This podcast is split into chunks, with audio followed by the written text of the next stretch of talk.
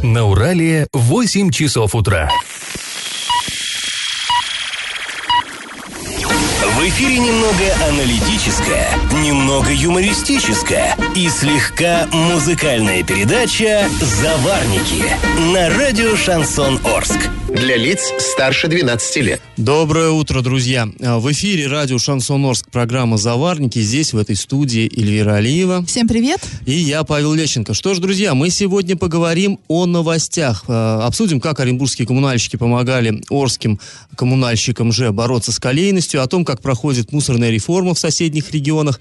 А, расскажем об экстренных новостях о визите в наш город губернатора Юрия Берга. Там есть э, очень интересные моменты. Но вот эти все новости будут буквально через пару минут. А пока по традиции старости. Пашины старости. Не так давно у нас на областном уровне были приняты поправки в закон о тишине. Там оказались требования, которые многим показались, ну, скажем так, забавными. Народ хихикал в соцсетях, в интернете. А, был, например, введен запрет на собачий лай, на игру на музыкальных инструментах и прочее, прочее, прочее такое. Но вообще, если мы посмотрим документы архивные, скажем, полувековой давности еще старше, то найдем там правила еще более удивительные. Ну вот, например, есть такой вполне официальный э, настоящий документ. В 1961 году Орские власти приняли правила поведения на территории города. И вот э, любопытнейший документ. Там арчанам запретили появляться пьяными в театрах, кино и трамваях. Ну, в общем-то, тут ничего не изменилось. Сквернословить, бросать на улицах а, бумагу и окурки. Оставаться на ночь в чужих общежитиях. Да, вот такое правило было. Ну, сейчас оно не, не очень актуально, а тогда Нельзя. Это была административная ответственность. Играть на музыкальных инструментах и петь после полуночи. А еще вот это вот, ну, меня просто поразило. Видимо, какая-то такая нечеловеческая забота об эстетике. Административная ответственность полагалась тем, кто вывешивает постиранное белье на балконах. Удивительно.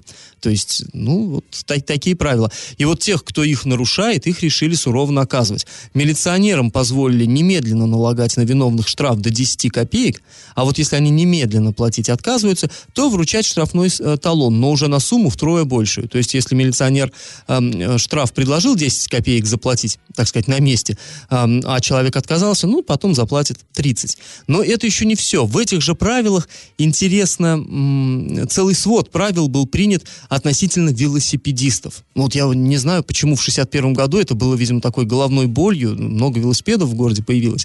К ним, вот к этим велосипедистам, стали э, применять меры даже более суровые, чем к дебаширам. ну и чем к любителям вывешивать свои э, простыни на балконах. Цитат, вот я прям зачитаю. «Запретить езду на велосипедах по улицам, дорогам и площадям лицам моложе 13 лет. Не разрешать езду на велосипеде, не соответствующим росту велосипедиста. Запретить езду на велосипедах в нетрезвом состоянии. Запретить ездить, не держась руками за руль. И перевозить на велосипеде предметы, которые могут помешать управлению. Велосипедисты, нарушившие правила дорожного движения, подвергаются штрафу до 10 рублей. Хорошая сумма по тем временам. Или принудительным работам до одного месяца. Ну, тут и комментировать, наверное, не стоит. При э, нарушении несовершеннолетними велосипедистами ответственность несут их родители или опекуны. Конец цитаты. Но вот такие э, меры интересные. А, а теперь, друзья, традиционный конкурс. Коли уж мы о правопорядке и милиции заговорили, 17 э, января 1866 года решением губернского полицейского управления в Орске было сформировано уездное полицейское управление. Ну, Орский уезд, уездное управление. Скажите, кто же его возглавил? Как называлась эта должность? Вариант 1. Уездный урядник. 2. Уездный исправник. И 3. Уездный комиссар. Ответ присылайте нам на номер 8 903 390 40 40 в соцсети «Одноклассники» в группу «Радио Шансон Ворске» или в соцсети ВКонтакте в группу «Радио Шансон Орск» 102.0 FM для лиц старше 12 лет. А спонсор нашей программы сегодня – DLM-сеть. Интернет для дома и бизнеса. А также телефония, видеонаблюдение и другие сопутствующие услуги. Адрес проспект Мира, 23, телефон 340-340. На правах рекламы. Галопом по Азиям Европам! Ну и коротко о городских новостях. Сегодня у нас в Орске работает губернатор Оренбургской области Юрий Берг. Ну, не то, что сегодня, а вот прям непосредственно сейчас.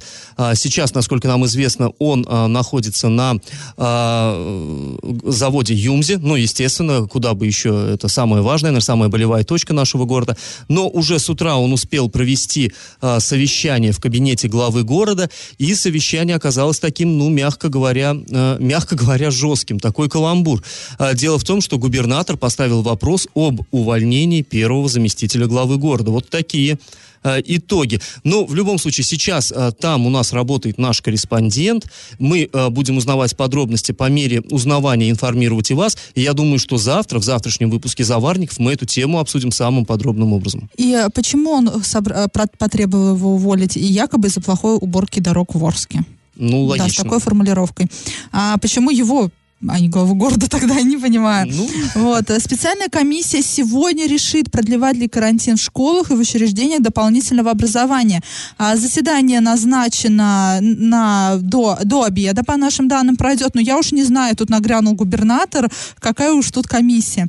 Напомним, что Школу Орска закрыли на карантин из-за высокой заболеваемости ОРВИ и гриппом на 5 дней, а с 7 по 12 февраля включительно. Кроме того, занятия в это же время отменили и в учреждениях дополнительного образования, то есть в спортивных секциях, кружках и прочее. Но детские сады работали в штатном режиме, работают в штатном режиме. А, ну, теперь новость для э, хоккейных болельщиков. В матче с хоккейным клубом «Звезда» в Москве наш нападающий Егор Дорофеев, ну, все знают, это один из лидеров команды «Южный Урал», получил травму. После очень мощного броска защитника «Звезды» от синей линии он щелкнул. А, шайба попала Егору в область шеи, то есть туда вот э, под шлем. И, э, ну, по словам болельщиков, болельщиков, оценить состояние хоккеиста по видеотрансляции было невозможно, но вот план лежащего на льду на нашего хоккеиста, перевели быстренько на вратаря, на табло, но мы связались с генеральным директором хоккейного клуба «Южный Урал» Олегом Пивуновым, и он сообщил, что вот шайба попала в шею, Егор э, получил легкое сотрясение головного мозга, наложили ему даже шов, но на скорой помощи хоккеиста в больницу не отправляли. Что ж, мы э, желаем, конечно, Егору скорейшего выздоровления, чтобы он своими спортивными достижениями радовал э, всех жителей нашего города. После паузы мы, как и обещали, поговорим о том, как мусорная реформа проводит находится в соседних а, с Оренбургской областью регионах. А спонсор программы DLM-сеть, интернет для дома и бизнеса, а также телефония, видеонаблюдение и другие сопутствующие услуги. Адрес проспект Мира, 23, телефон 340-340. На правах рекламы. И как это понимать? А в России второй месяц э, проходит мусорная реформа. В феврале в дома россиян придут новые квитанции, но к некоторым уже пришли. Я уже Ты им, получил, имел честь получить. Имел да. честь уже даже и оплатить, да, за все свое. Нет, нет. А, и мы решили выяснить, как отличаются тарифы на ТКО в Оренбурге и трех ближайших регионах. А в Самарской, Челябинской областях и в Республике Башкортостан. Ну, не будем мы, конечно, много цифр приводить. Возьмем, например, какой-то вот один, да, а, момент. Например, в Оренбуржье э, тут стоит отметить, что вот, например, в Челябинской области область поделена на кластеры, так называемые, и уже поделена. А, по всей видимости, в Челябинской области достаточно полигонов для, того, для того, чтобы поделить область на несколько частей, чтобы каждая часть свозила мусор на какой-то свой Ну, определенный... у нас тоже предполагается, но в какой-то перспективе туманной. Ну, у нас вечно все только предполагается, по всей видимости. И э, в каждом вот этом вот кластере э, там э, отдельный тариф. Но вот начнем с Оренбургской области, да, возьмем многоквартирные жилые дома, потому что, ну, мы будем сейчас а, а, опираться на город Орск, и что говорить, в Орске э, большинство, да, именно многоквартирных домов, и большинство людей живут именно в квартирах. Так вот, э, тариф в месяц человека составляет 101 рубль 56 копеек. Это с одного человека, не с семьи, не с квартиры, не с квадратного ну, с метра. С каждого да. прописанного. С каждого прописанного в квартире. То есть, если у вас там семья из пяти человек, то считайте, там э, около там 500, от, 5, от 500 до 600 рублей, да, вы будете платить месяц за мусор. А в Самарской области там э, тоже единый региональный оператор, э, который действует в Самаре, Тольятти, Сызрани, а в Жигулевском, э, в Новокуйбышевске, в Отрадном, ну и там в ряде других ну, городов. И ежемесячный взнос с одного человека, живущего в квартире, там составляет 117 рублей. То есть, ну, в Оренбургской области там на сколько? На 16 рублей где-то ну, меньше, чуть, да? Подешевле Чуть-чуть подешевле, да. да. В Самарской области вот подороже, но там, возможно, как-то и зарплаты повыше, и уровень жизни повыше. Все-таки Самара не Оренбург. А, Башкирия, возьмем тоже Башкирию, там на кластеры поделена э, республика, на 5 кластеров. А, и э, тарифы составляют за кубометр мусора э, почти от 400 до 500 рублей, где-то там. Где-то так. И э, в перерасчете на месяц э, это получается э, от 50 до 90 рублей. То есть в зависимости от кластера, от 60 где-то так. То есть в зависимости, в каком-то кластере люди платят в месяц человека всего 60 рублей, а в каком-то кластере, ну, 90 рублей. Но, Но в любом случае меньше, чем у нас. Да, в любом случае меньше, чем у нас нас. А в Челябинской области у нас поделена на три кластера, и э, там где-то вот эм, тоже от, 5, от 60 до 90 рублей э, тарифы вот составляют. Ну, тоже у нас, по всей видимости, э, мусор дешевле вот именно в Челябинской области и в Башкирии. Может быть, люди меньше мусора потребляют, не то чтобы... Э, нет, производят. производят ну, и потребляют, и потом и производят, да. Чем в Оренбургской области, э, видимо, он э, не только, как у нас, да, доценка высказался, что зимой мусор весит легче, поэтому ну, и, да, ну, да. да, возможно, в Челябинской области, в Башкирии круглогодично. Мусор весит легче, но вот такие там тарифы, да, 50 рублей, ну, согласись, Паш, да, 50 рублей в месяц человека платить, даже 60, э, это явно не 100, но это ну, почти конечно. в два раза меньше, а, и даже мы немножко завидуем, э, ну, выясним, почему, почему так, почему Оренбургская область решила платить столько, но, наверное, мы самые богатые. Ну, мы стремимся просто к западу, к Самаре, видимо, а вот на востоке все подешевше немножко. А, наверное, да. Ну вот, напоминаем, да, что сегодня а, губернатор Юрий Берг работает в Орске, вот он уже начал махать шашкой, уже досталось первому заместителю главы города Юрию Саеву, который, возможно, скоро перестанет быть а, первым заместителем главы города. А, по теме дорог прошлись, хотя, стоит сказать, да, тут у нас работала тяжелая тяжелая техника, и в этом году как-то получше все-таки дороги убираются, нежели в прошлом году, но тем не менее... Ну, они начали убираться получше буквально вчера, позавчера. Наверное, предчувствовали, да? Но я все равно хочу напомнить, что были года, года когда и похуже было состояние с дорогами, да, э, при том же Франции, при том же Берге, но да, ну, как-то... В 17 веке вообще было кошмар. Да, но как-то тогда у нас такие кардинальные решения не принимал губернатор и, и никого в отставку не отправлял. Ну, посмотрим, посмотрим, а, как э, все сложится, может быть, погорячился. На Юмсе он сегодня, кстати, работает и затронет также тему мусора. А сразу после паузы мы как раз-таки поговорим, как устраняется колея на дорогах Орска и послушаем, что нам по этому поводу скажет главный коммунальщик Орска. Я в теме. Э, как вы все, конечно, уже успели заметить, э, в Орске вот уже третий день подряд массово так э, устраняют колейность на дорогах города. Ну и на основных дорогах, в общем-то, эту напасть уже успели побороть. Раб- работает техника ГУП Оренбург Ремдорстрой. Ну, тут и САТУ им помогает, и управляющие компании коммунальные. Автомобилисты, в принципе, отреагировали уже положительно, потому что, да, действительно, по самым главным большим дорогам вроде бы как колею сбили. Но, мы все понимаем, дорога ложка к обеду. Не, не вчера и не, не позавчера эта проблема возникла. Но вот именно э, вот вдруг э, недавно взялись ее устранять. В любом случае, прокомментировать вот эту ситуацию мы попросили э, главного коммунальщика города, заместителя главы Орска по муниципальному хозяйству Сергея Щербаня.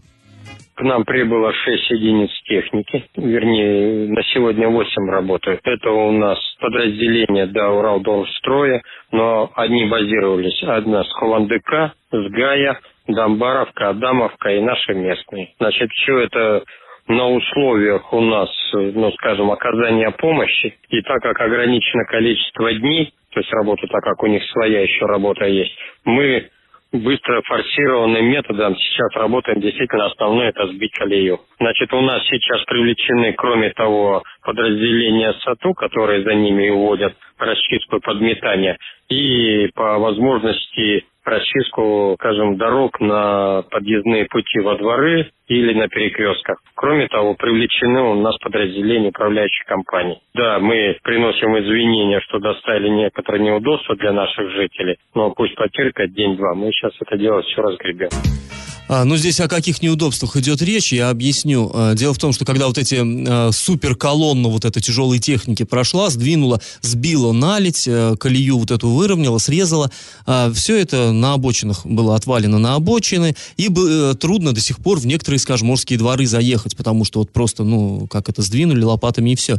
И сейчас уже более мелкой техникой, там, белорусиками, там, еще чем-то, погрузчиками, вот это все собирается, там, пытаются как-то наладить проезд нормальный. Здесь важно, да, э, есть еще один важный момент, да, сейчас подробности появились а, контекста а, речи Юрия Берга именно по поводу уборки дорог. Он сказал, что еще не было, нич- никогда не было такого, чтобы область помогала городу чистить снег. Но э, здесь мне хочется, я не знаю, сейчас Юрий Берг вряд ли нас слушает, да, он сейчас находится на Юмзе, у него там есть более насущные дела, но мне хочется сказать, раньше и снег так не чистили, потому что область, наверное, не помогала. И техники раньше у города не было, чтобы так снег чистить. А почему техники не было? Так это надо губернатору вопрос задать, опять же, да?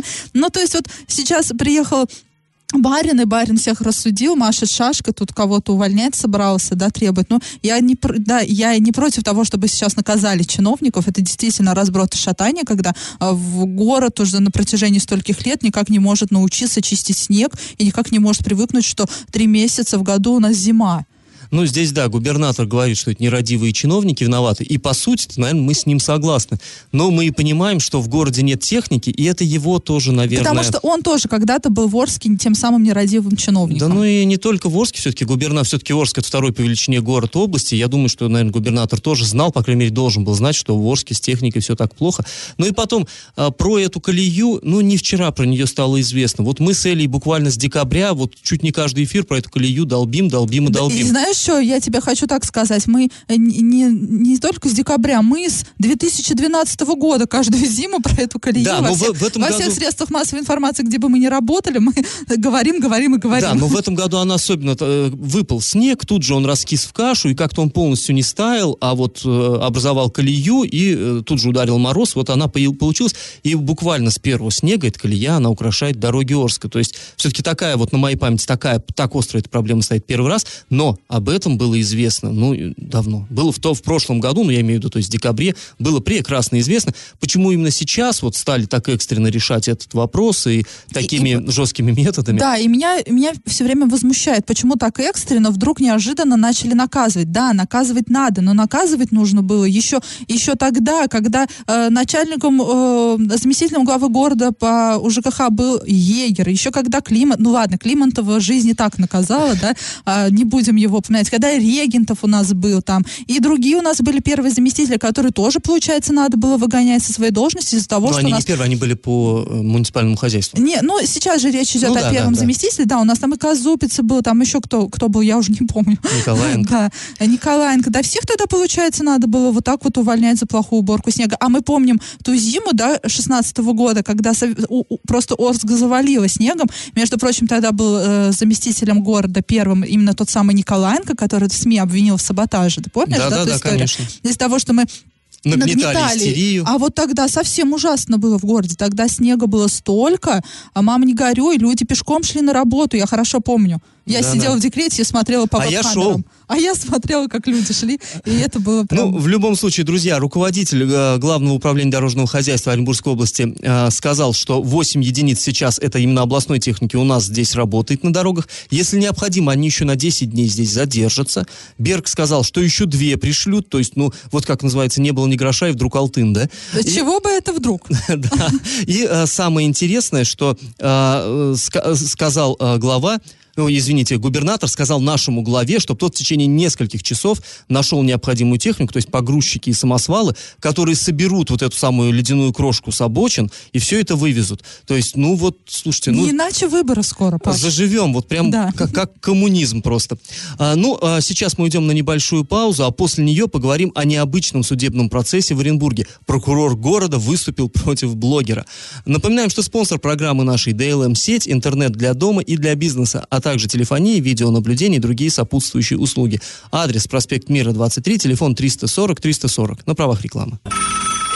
Я в теме. А Такая забавная история произошла в Оренбурге. Почему забавная? Потому что главный прокурор Оренбурга судился с блогером.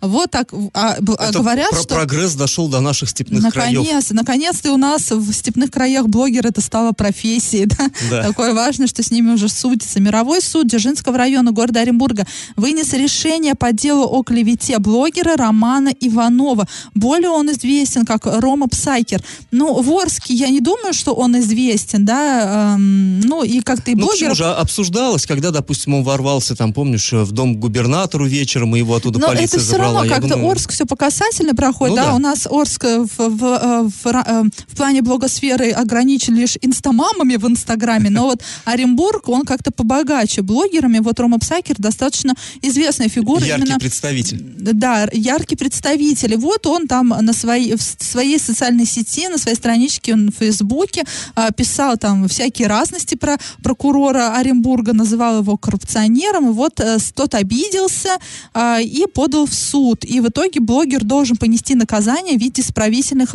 работ. И работать он должен 340 часов. Но, э, конечно же, сам блогер с этим не согласен. И вот как он нам прокомментировал эту ситуацию.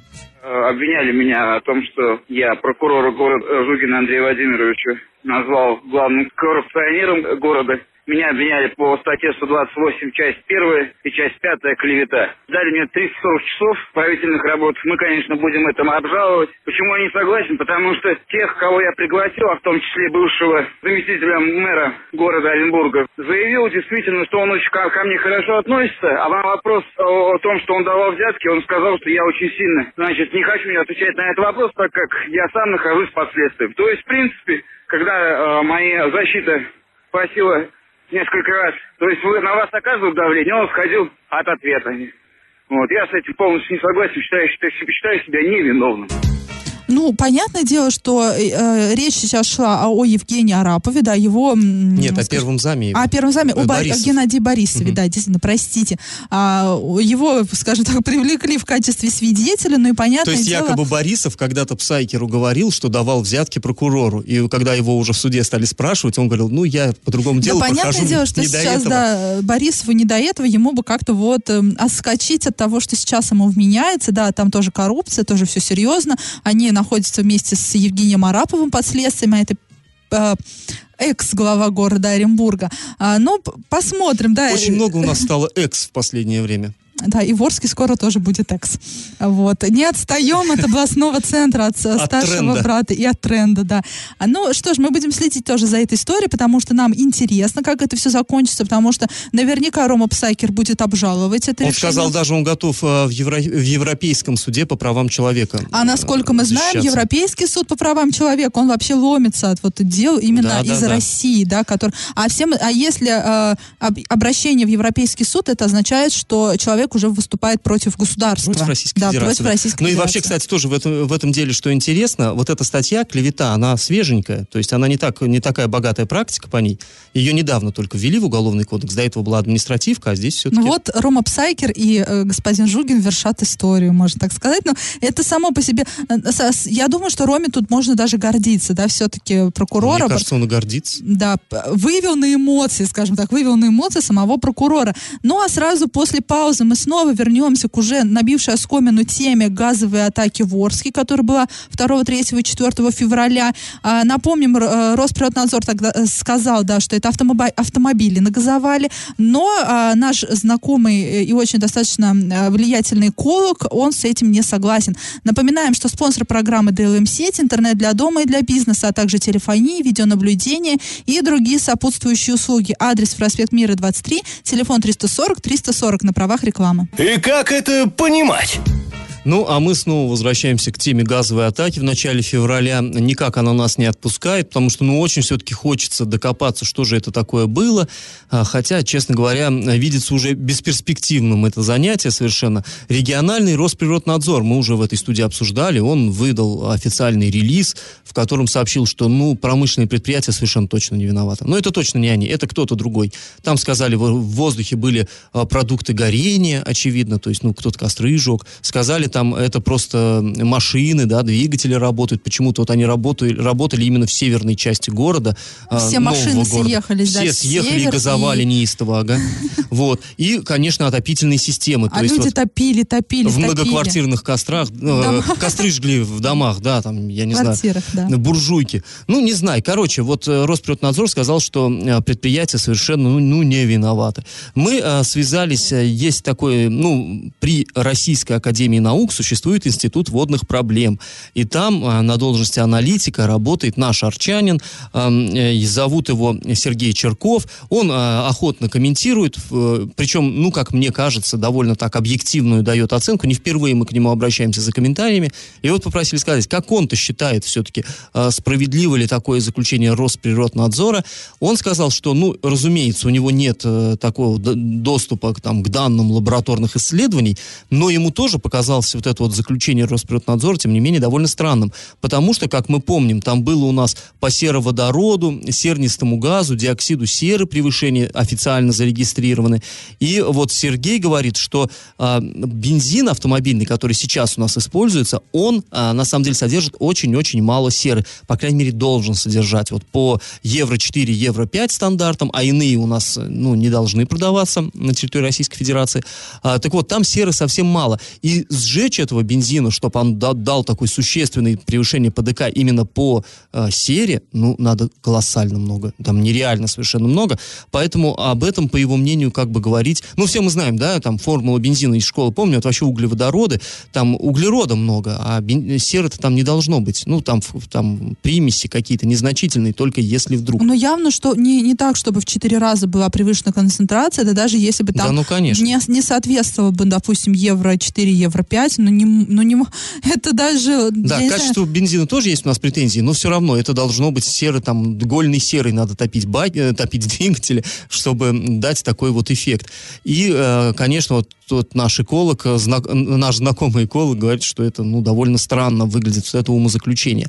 А, кроме того, он сказал, что его насторожило, почему по такому ограниченному спектру, э, ну, выбросов работала лаборатория.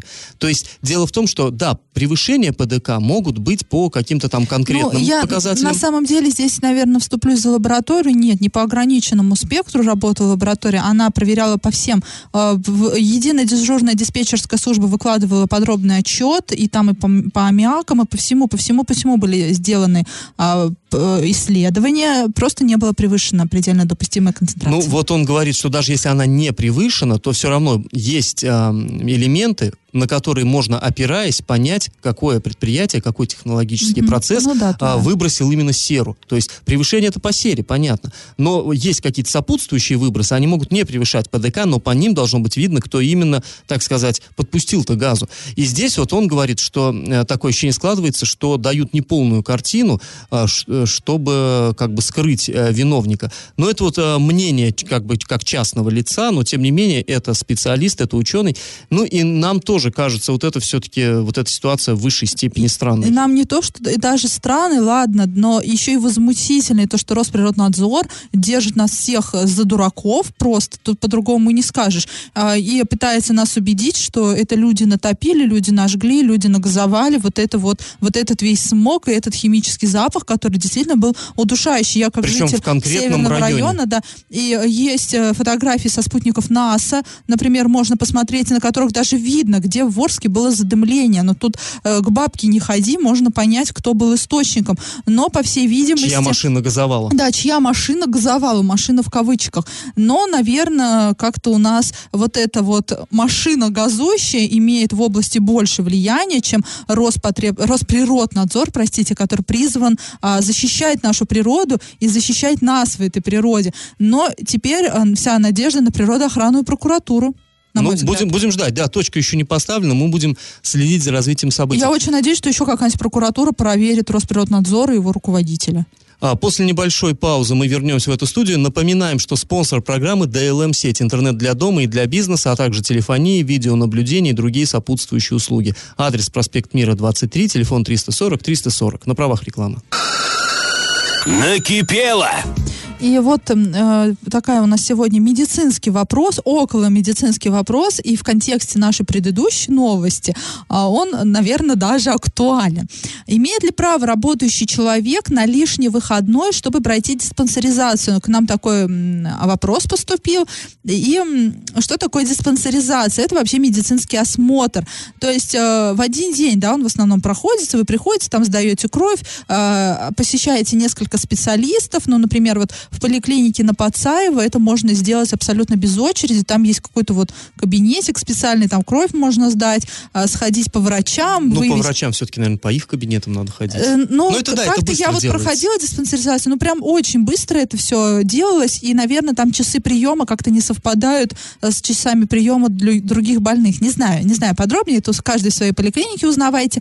А Есть э, специальные, и на сайте ваших поликлиник указаны года рождения, которые в этот год могут пройти диспансеризацию.